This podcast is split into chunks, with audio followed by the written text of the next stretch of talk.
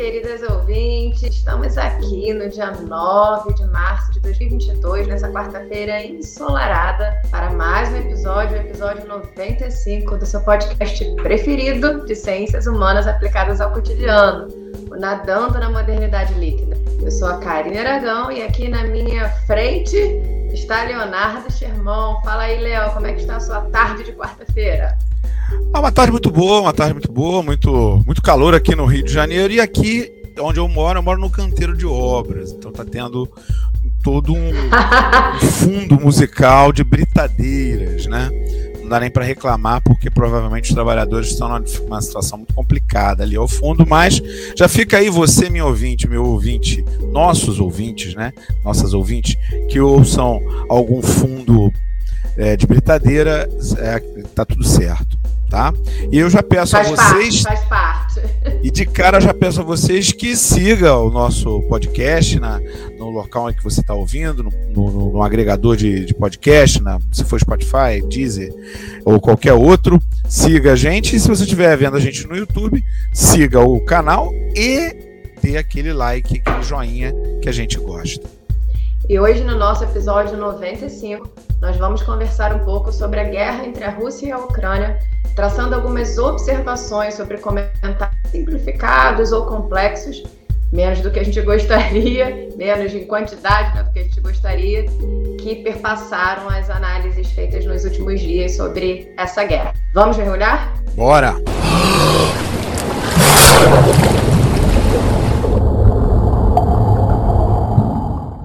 Dia 24 de fevereiro de 2002, nós aqui no Brasil recebemos as primeiras imagens dos bombardeios da Rússia à Ucrânia, muito por conta de vídeos feitos pelos próprios civis, pelas próprias civis que enviavam às famílias ou postavam, enviavam até a alguns jornalistas já. É, desde essa data, a gente consegue perceber uma massa crescente de pessoas que se formam em política internacional em uma semana, fazem aquele curso assim, fast, né? Virei, só sou pós-doc em política internacional em uma semana. É, e muitos desses comentários, dessas colocações, vinham diante de um maniqueísmo de se colocar a favor ou contra as atitudes do presidente Vladimir Putin. Então, a gente conseguiu observar uma certa simplificação de um contexto de guerra que é altamente complexo. Né? Nessa vertente, feita essa análise rápida aqui, a grande pergunta que fica para a gente que tem acesso a essas colocações rápidas e superficiais, vamos dizer, por que não? A questão que fica é: a guerra, Léo, você como historiador, para você, a guerra cabe em um? Ah, não, não cabe. Não cabe de hipótese alguma. Nenhuma guerra caberia num tweet. As guerras, elas muitas vezes, quase todas as vezes, se não todas as vezes, elas são multifatoriais. Então é muito difícil a gente encaixar os elementos, muitos elementos formadores de um cenário, de um contexto de guerra, em 280 caracteres. Mesmo que se faça um fio lá, né? Não, não é possível. E essa, essa questão dos 280 caracteres do tweet, isso é uma, de certa maneira, uma metáfora do uso que a gente faz das informações em tempos hiperconectados como os nossos. A gente tem pressa, tem pressa de entender o que está acontecendo, tem pressa de encontrar, dentro de uma visão maniqueísta, quem é o mocinho e quem é o bandido, e, é claro, tomar lado só que dentro daquilo que é um dizer antigo já, né? Que é prime o primeiro não é exatamente assim, mas fica, fica sendo assim. Depois a gente pode até procurar o, o ditado correto. É, o primeiro, o primeiro, a primeira baixa de uma guerra é sempre a verdade, né?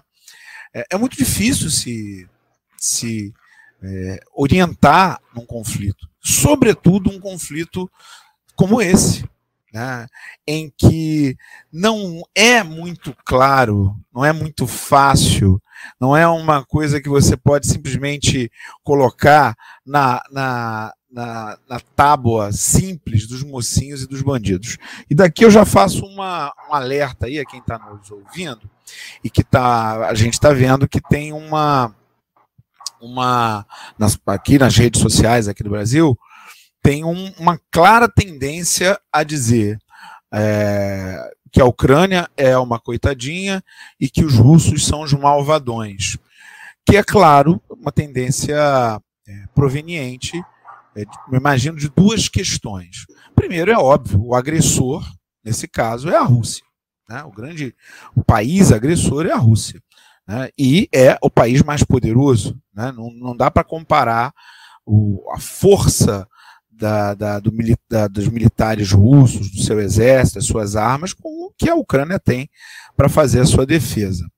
Então, em geral, a gente vai manter a nossa simpatia do lado do agredido e não do lado do agressor. É, isso é natural. E é claro também, estando num Brasil, um país dentro da órbita de influência dos Estados Unidos e, sobretudo, um país altamente influenciado pela cultura dos Estados Unidos, né? Um verdadeiro um país que é um verdadeiro capacho dos Estados Unidos, né? segue mesmo tudo que vem de lá, né? É, a, o fato da, dos Estados Unidos terem um lado muito claro nessa, nessa guerra faz com que boa parte da cobertura seja feita aqui no Brasil de maneira enviesada.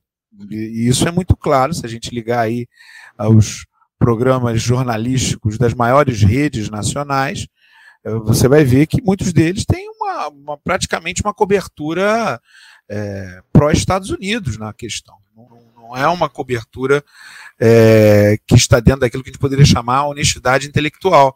Eu não estou falando imparcial, não. É claro que o jornalista pode e deve ter o seu lado, ter a sua visão do que é certo, do que é errado, do que, que eles acham que está.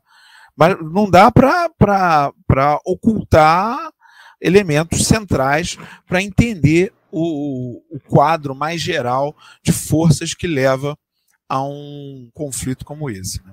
Então é, já fica esse alerta. Você está falando da, da, que a Clarice Lispector, que é a, a, minha escritora preferida, assim, todas as pessoas que me conhecem de perto, eu já falei aqui algumas vezes, ela nasceu na Ucrânia. É, e aí, quando começou a guerra e eu fui tentar me informar sobre isso, porque eu acho que sobre a guerra eu tinha mais uma posição de escuta do que de fala nesse momento, é, eu percebi postagens, enfim, publicações nesse sentido, de grandes escritores, grandes escritoras que nasceram na Ucrânia. Então, ressaltando um lado histórico, intelectual positivo em relação à Ucrânia. É, eu achei muito curioso, é. porque é, houve uma postagem assim, né? O que diria Clarice Lispector, que nasceu na Ucrânia? Eu achei super interessante, porque assim, a própria Clarice dizia que ela não tinha, e assim, obviamente, nem prevendo a guerra, ela não tinha relação com a Ucrânia, porque lá ela dizia que era terra que ela nem pisou. Ela veio para cá muito pequenininha, com dois anos, e essa postagem ressaltando os laços de Clarice com a Ucrânia que nem existiam.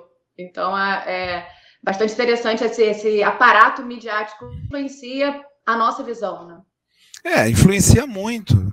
Até porque essas grandes redes de televisão, raramente, de televisão de notícias, de uma maneira geral, raramente mandam correspondentes de guerra para as áreas de conflito. Raramente. Né? O que é mais comum nesses casos é a, a, a requentar informações que vêm, aí sim, de agentes de, agências de notícia que têm os informantes nos locais. Né? E aqui no Brasil, é claro, pela facilidade, como eu falei, há uma relação é, tensa entre Brasil e Estados Unidos, né? vários fatores também, que a gente não tem nem tempo para conversar aqui, mas é muito comum que matérias sobre a Europa e até às vezes sobre a Ásia sejam discutidas na televisão e nos jornais por correspondentes que estão nos Estados Unidos. Né? Ou mesmo lá na Ucrânia, correspondentes que estão na Inglaterra, é longe, gente. Não é o mesmo lugar, não é a mesma coisa de estar em loco e, e apurar aquilo ali na, na, no dia a dia e conhecer aquele contexto. Porque quando a gente está falando de Rússia e quando a gente está falando de Ucrânia, a gente está falando de um contexto que já começa a fugir daquilo que a gente conhece de uma maneira mais direta. Né, que aquilo que chega para a gente de uma maneira mais direta, em termos de cultura, em termos de notícias, é, é, é, é bem distante da gente. Né, é bem distante. Talvez por isso que procurem até essa relação da Clarice com a Ucrânia, que é claro, existe, mas é bem frágil, como você está falando aí. Né? Como você estava falando. Você que não é só a sua escritora favorita, você estudou a Clarice. Né? vamos, vamos, vamos, dar o crédito a quem tem crédito. Você escreveu Estudei. sobre a Clarice. Não é isso? Sim, sim. Poxa vida. Sim, não, não, não, não, vamos, vamos... Sobre, o mestrado foi sobre. Então, Exatamente. Você veio, é uma especialista em Clarice. tá pensando que vai, vai falar, não, é porque eu gosto. Você tá muito é. além de gostar. Né? Pelo amor de Deus. Verdade, né? Verdade. então, o, o, o, o, então, esse é um cenário complicadíssimo que a gente tem para entender a guerra da Ucrânia. Né? Então, o que, que, tem acontecido aqui por aqui? Eu tenho percebido também, além dessa, dessa barafunda meio confusa, assim, e desse traço, né, nosso, nosso é, amor da nossa sociedade pelos Estados Unidos tem deixado as informações todas penderem para um lado, os Estados Unidos são um lado importantíssimo desse conflito. É, é um lado no conflito totalmente presente. Além dessas duas questões, né, a, influência dos Estados Unidos na nossa interpretação ou a nossa ignorância sobre isso, há um outro elemento. Como nós vivemos numa sociedade hiperpolarizada hoje, né, em que é, os elementos da política interna acabam sendo utilizados como lente para entender coisas que estão muito além da nossa política interna, eu percebo também algumas tendências, né? É, e, que são tendências míopes, né? tendências míopes, porque acaba tentando encaixar um viés aonde não tem. Por exemplo, é, eu vi algumas postagens de pessoas de esquerda aqui no Brasil dizendo que a Rússia tem razão por conta da postura anti-americanista, anti-imperialista, decolonial. A Rússia nunca foi colonizada pelos Estados Unidos. Mas, ainda assim, pegaram lá falas do, do Putin, que são, obviamente, falas relacionadas, é claro, à tentativa de diminuir a influência dos Estados Unidos no leste europeu, que essa é a principal questão, né? A guerra tem várias causas, como eu falei, ela é multifatorial, mas a principal questão em pauta é a aproximação da Ucrânia à OTAN, que é essa organização, Organização do Tratado do Atlântico Norte, uma organização criada durante a Guerra Fria. Na verdade, é uma das organizações que estão lá na, no, no processo de gestação da Guerra Fria, né, no rescaldo da Segunda Guerra Mundial. É, em 1949 foi assinado um tratado entre os Estados Unidos e os países do oeste europeu, os países da Europa Ocidental, um acordo de cooperação e ajuda militar, na ideia de que se algum país do acordo fosse atacado, os demais tinham o dever de auxiliar. É claro que o bloco socialista, que ainda estava se constituindo nessa época, acabou formando por si só uma aliança como essa, o Pacto de Varsóvia, anos depois. O problema é que, com o fim da União Soviética em 1991 e a desagregação do bloco comunista, é, acabou, acabou por destruir o Pacto de Varsóvia. O Pacto de Varsóvia não existe mais. Mas nem por isso a Rússia passou a ser um país irrelevante no cenário geopolítico. Não, pelo contrário. E é claro que a Rússia, por ser uma enorme potência militar, uma enorme é, potência nuclear, e ter interesses geopolíticos em vários lugares do mundo, e sobretudo ali na onde fica, onde fica a sua fronteira, eles não querem é, que um país que está ali na sua fronteira se torne parte de uma organização que foi criada com o objetivo de aumentar o poder dos Estados Unidos na Europa e, sobretudo, contra o antepassado da Rússia, né? no caso, a, a, União Soviética, da qual a Rússia era a principal república. É... Isso que você está falando sobre a questão do, do leste europeu, é, é, pensando aqui, como, como eu coloquei, que eu, no meu lugar de tentar entender o conflito, porque quando estourou, no dia 24 de fevereiro, é, eu confesso que a informação talvez mais voltada a isso que eu tinha, de, de, uma maneira mais embasada, era sobre a anexação da Crimeia em 2014. Então eu falei, eu quero entender um pouco sobre isso, vou pesquisar um pouco sobre que faz essa parte relação do contexto. Né? É, tem, faz parte faz do contexto, parte do contexto com certeza. Porque... É, é, foi uma primeira ação do governo da Rússia nesse sentido, no sentido do chega para lá para a OTAN. Né? Porque é, é, isso já vem sendo cozinhado há algum tempo. Países que eram do bloco socialista, como a Polônia, como a Hungria e outros, hoje fazem parte da OTAN. E até mesmo países que faziam parte da União Soviética, como a Letônia, a Estônia, a Lituânia, hoje fazem parte da OTAN. Só que a Ucrânia é um país grande, é um país que é importante geopoliticamente, é uma fronteira enorme da, da, da Rússia europeia, é a maior fronteira da Rússia europeia, né? então tem uma importância é, para a segurança do, do, do, do território é, russo. É claro, os russos, do ponto de vista geopolítico, eles não querem que a, a Ucrânia, ali do ladinho dela, se torne parte da OTAN, podendo inclusive receber armas é, dos países aliados da OTAN. É, e, e exatamente nesse sentido, assim, é, é, claro que as imagens que chegam até a gente dos bombardeios, é, as notícias de, de, de, mulheres sendo violentadas, né? É, do, dos é, é, corredores humanitários que não são respeitados. Então, é uma imagem muito brutal. A maternidade sendo é, bombardeada, o prédio sendo bombardeado. E aí, nessa tentativa, como você colocou, de não olhar para isso como se fosse uma política doméstica, acho que isso é legal, né? Olhar como uma política internacional, a gente vai estudar um pouco essa história. É, então, eu fui tentar me aprofundar um pouquinho nesse sentido, e você falando do leste europeu, a questão da geografia da Ucrânia foi algo que me chamou muita atenção. E me remeteu a quando eu estava no ensino médio, e a gente estudava muito na época a questão do conflito do Oriente Médio.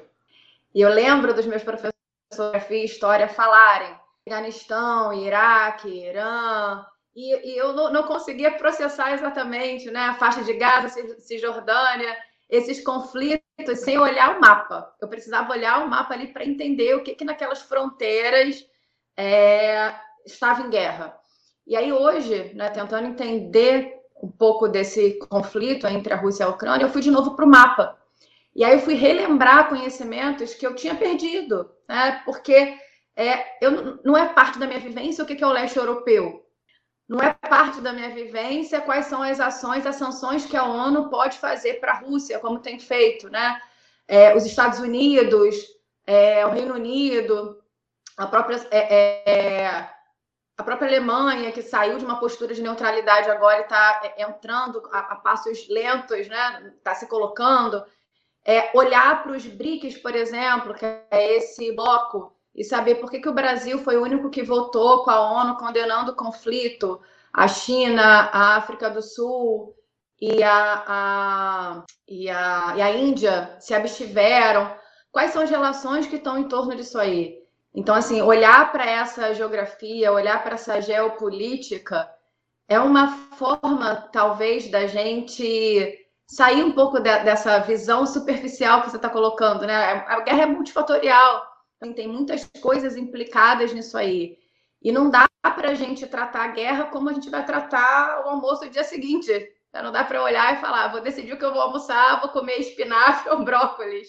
Não é assim. Então, assim, é, e, e, é, essas colocações são importantes. Isso que você está falando de não dar para tratar a guerra desse jeito é exatamente o que eu estava colocando com relação à, à, à esquerda, que olhou para a Rússia e viu um herói, um país herói na luta contra o imperialismo americano, fechando os olhos para essas questões humanitárias que você estava falando. Né? Você, você falou disso. Você, ó, pô, teve bombardeio em áreas que deveriam ser corredores humanitários. Corredores humanitários que deveriam estar abertos são fechados. Né? Existe uma tragédia em curso ali que é que é um número imenso de refugiados de uma hora para outra. Em uma semana, duas semanas, milhões de pessoas fugindo desesperadas da possibilidade de, de perder a vida, de perder tudo, né? de morrer todo mundo. É, então, os, os, quem olha, ah, não, a Rússia tem razão, ah, meu Deus, eles são anti-americanos. Não é, não é bem assim. Não é bem assim. Ao passo que o contrário também não é. Porque quem abraça a Ucrânia, ah, eu abracei a Ucrânia. A Ucrânia tem razão em tudo. Está esquecendo que a Ucrânia está nessa situação porque resolveu é, colocar no poder um comediante. Um comediante. O cara fazia uma, uma série de TV em que ele interpretava um presidente. E aí a, o pessoal lá achou isso legal, bacana, o cara se candidatou, viu que tinha viabilidade e conseguiu vencer a eleição, mesmo não tendo preparo nenhum, com base numa única coisa: aquele discurso vazio anticorrupção. Ainda bem que o Brasil não é assim, né? Ainda bem que aqui no Brasil a gente sempre. Qualquer semelhança. A gente sempre procura aquela pessoa melhor preparada, pessoas que não, que não, que não vão ficar falando bobagem, qualquer idiotice por aí, né? Mas, mas foi isso. E aí o cara lá, o, o, o, presidente lá, sabia que havia a possibilidade de uma invasão russa. Veja, não estou justificando, nem estou dizendo que está certo, não, hein? O pessoal aí que está. Oh, mas, tá... mas ele sabia, ele sabia. Lá tem especialista em relações internacionais, não é só aqui no Brasil que tem, não. Ele sabia que havia possibilidade e continuou conversando com a, com a, com a OTAN assim mesmo. É muita irresponsabilidade. Ele estava achando o quê? Ele estava se fiando em quê? E política tem que ser feita por políticos, gente. Por pessoas que entendem de política. Não pode ser um comediante. Porque comediante sabe, quando é bom comediante, sabe rir, sabe fazer rir. Entendeu? Não dá para misturar as coisas. Sabe? É, mas é aquela ideia, não, o cara é de fora da política, os políticos são todos assim, assado e tal. E, e aí deu no que deu. Deu no que deu. Está certa a Rússia? Na minha visão, não. Está certa a Ucrânia? Na minha visão, também não. Na minha visão, também não.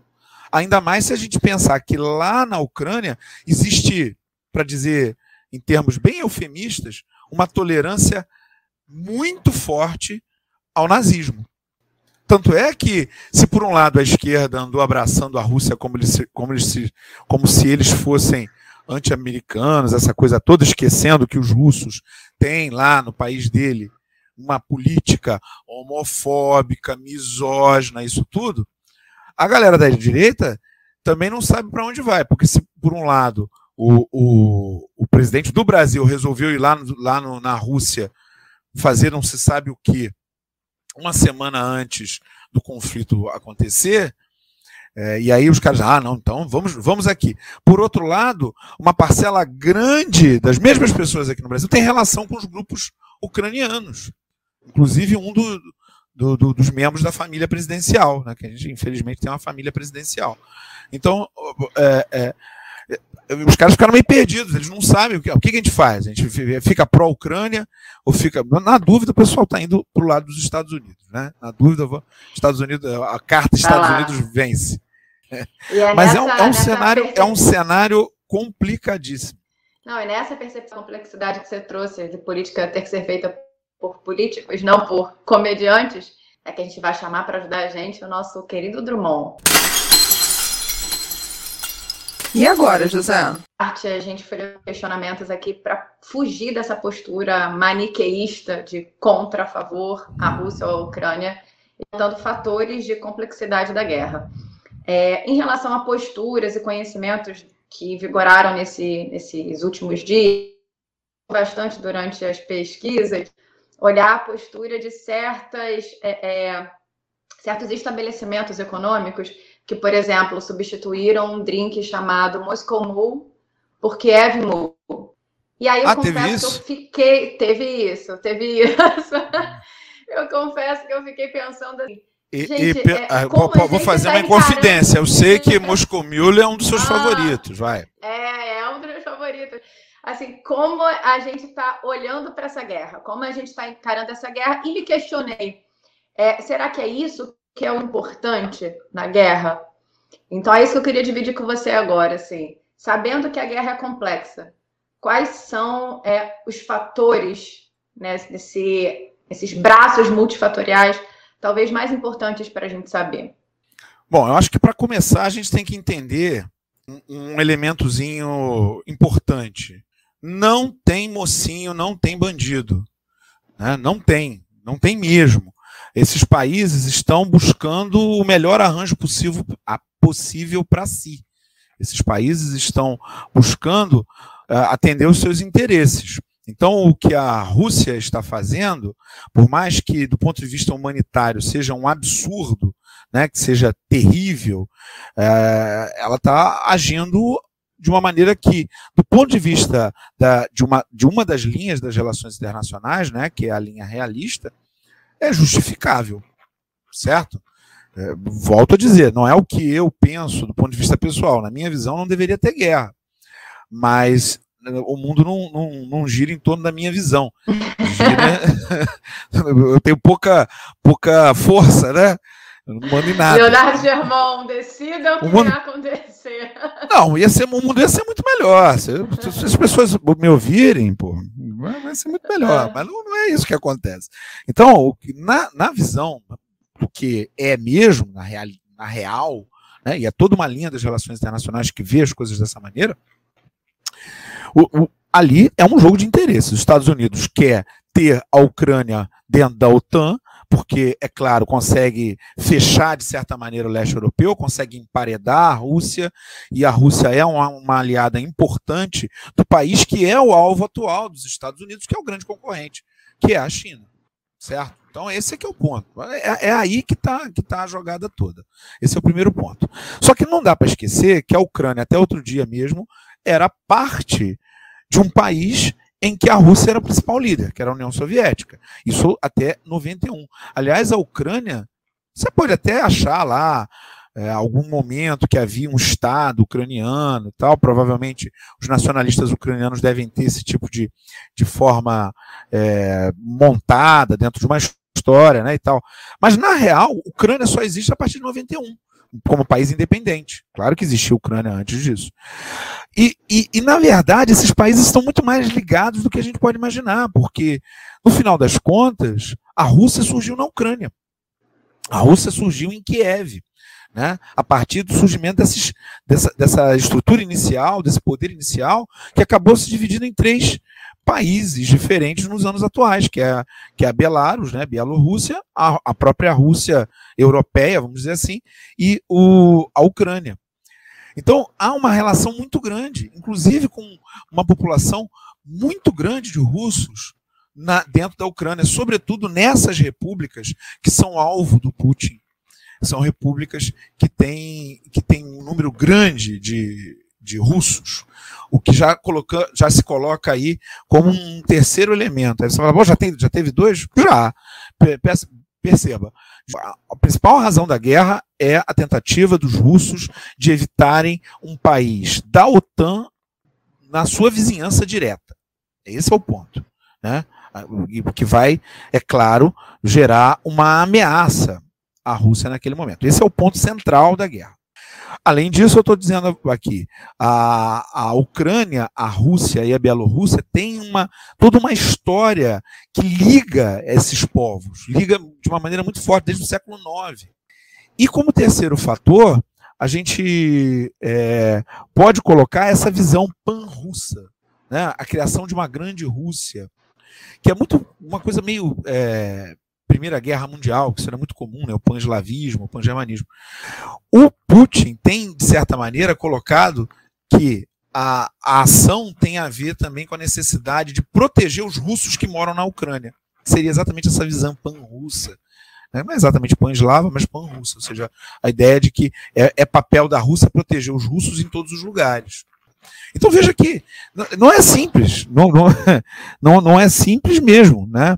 E junto com isso tudo, a gente ainda coloca uh, o fato do, da dependência, que é bastante significativa na Europa, do gás russo, né?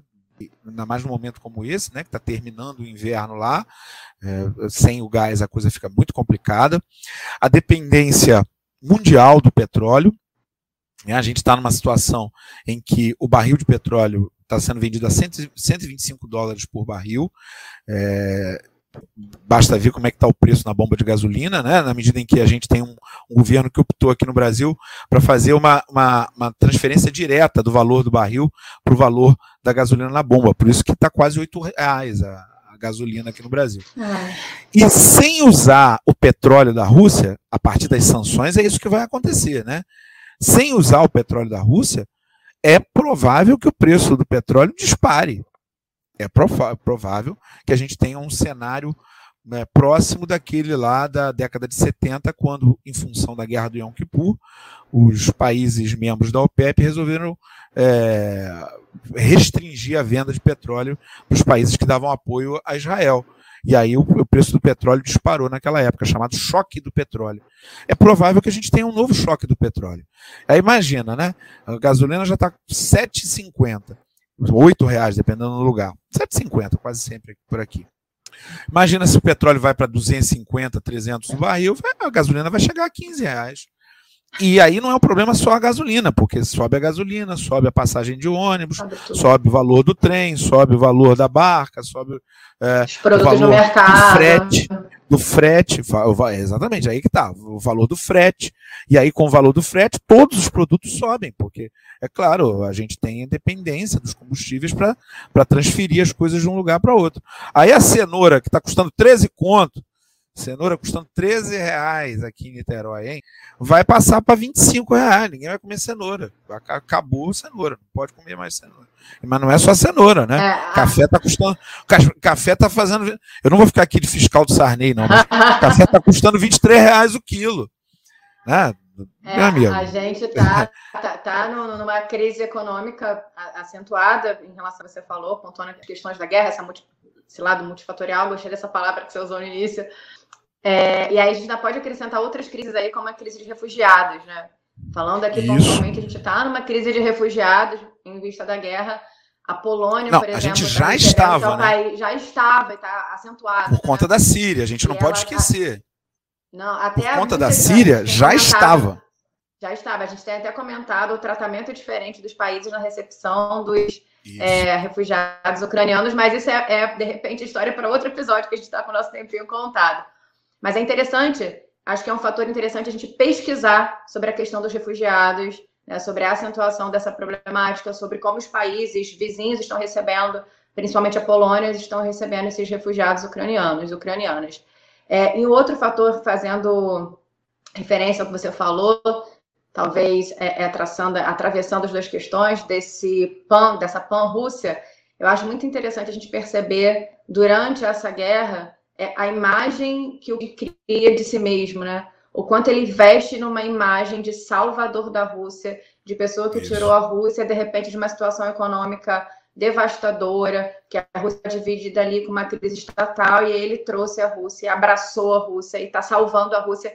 Tanto que ele, é, é, as medidas que, que estão acontecendo lá é o bloqueio do Facebook, bloqueio do Twitter, e a mídia está impedida de falar guerra da Ucrânia é o conflito entre Rússia e Ucrânia para a recuperação da Rússia, né, para a recuperação de áreas que pertencem à Rússia ou para salvar os russos que estão em áreas de conflito e não querem é, é, pertencer à Ucrânia, um país que está cedendo ao imperialismo dos Estados Unidos. Então, acho que essas visões são, são é, muito importantes. Nós ficaríamos aqui falando mais e mais e mais, porque, como a gente contou desde o início, a guerra não cabe em um tweet, ela não cabe em um episódio de podcast também. É, mas deixa, mas deixa eu só falar uma coisinha para terminar, sim, sim. aproveitando essa, essa, esse tema aqui é, da, do, do Iagora José, o que é importante saber para se manter bem informado sobre a guerra entre Rússia e Ucrânia? É importante saber que a gente está vivendo uma guerra completamente diferente de qualquer outra. Eu ouvi esses dias um grande jornalista, a quem eu respeito muito, não vou nem falar o nome dele, falando que a, essa guerra é a maior guerra depois da Segunda Guerra Mundial na Europa. Não é. Teve a guerra da Bósnia, né? Pelo amor de Deus. Mas é, a, primeira coisa que a gente tem que saber, a mais importante de todas, é que a gente está vivendo uma invasão, né? o mundo está vivendo uma invasão do estilo lá da, da Primeira Guerra Mundial, um ataque, uma anexação do estilo da Primeira Guerra Mundial, mas em tempos de hiperconexão, em tempos de redes sociais, em tempos de fake news. Então não dá para ficar acreditando na, no que vem na internet, não. Não dá, não dá para deixar as suas emoções ao, sabor das manipulações que ambos os lados farão. Porque as fazendas de propagação de fake news na, na Rússia são é, muito conhecidas. Assim como é muito conhecido o uso das ferramentas ligadas às redes sociais pelo governo dos Estados Unidos para induzir a derrubada de governos mundo afora. Então não dá para a gente ficar de trouxa na história. É preciso se informar. A gente tentou aqui. E só para completar, eu sei que a gente já estourou bastante tempo, não dá para acreditar, por exemplo, numa foto de um imbecil como é aquele deputado de São Paulo que nem mesmo entrou na Ucrânia e tirou uma foto do lado de fora de um bar para dizer que ele estava lá apoiando os ucranianos, ajudando a fazer coquetéis molotov. Mas as garrafas eram garrafas de um bar. Ainda bem que, se, se tem um lado positivo nessa história, ele conseguiu ser imprudente o suficiente para demonstrar todo o machismo e toda a misoginia dele num áudio que ficou muito famoso, que eu não preciso repetir, está todo mundo sabendo disso, e ele mostrou o ser abjeto e deplorável que ele é, e se tudo correr bem, essa, essa, esse imbecil vai ser varrido para o ostracismo, que é o lugar onde ele não deveria é, sair, né? deveria ficar por lá. Passei é, do horário, foi mal. Tudo bem, ratificando o que você pontuou, é, vou até ratificar aqui, que quem quiser ouvir o áudio, não tiver ouvido ainda, é, prepare o estômago, porque realmente é um áudio que é, enjoa e noja. Repulsivo, né? repulsivo. Repulsivo na sua potência máxima. E olha que a gente está num país governado por quem governa esse país, hein?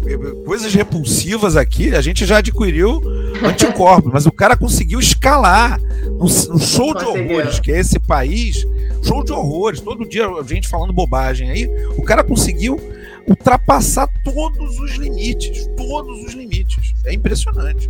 Queridas e queridas ouvintes, a gente vai deixar nossas mensagens na garrafa para semana que vem. A gente estourou o nosso horário, mas foi necessário. Foi mal. Tratar Desculpa aí. questão da guerra. Tá tudo bem, tá perdoado. A gente tratou tratar a guerra, essa complexidade, como eu falei para vocês. A gente foi buscando os pontos principais e teria muito mais para a gente falar, mas fica para próximos episódios. Um beijo no coração de vocês e até semana que vem. Até semana que vem, pessoal. Grande abraço. Valeu.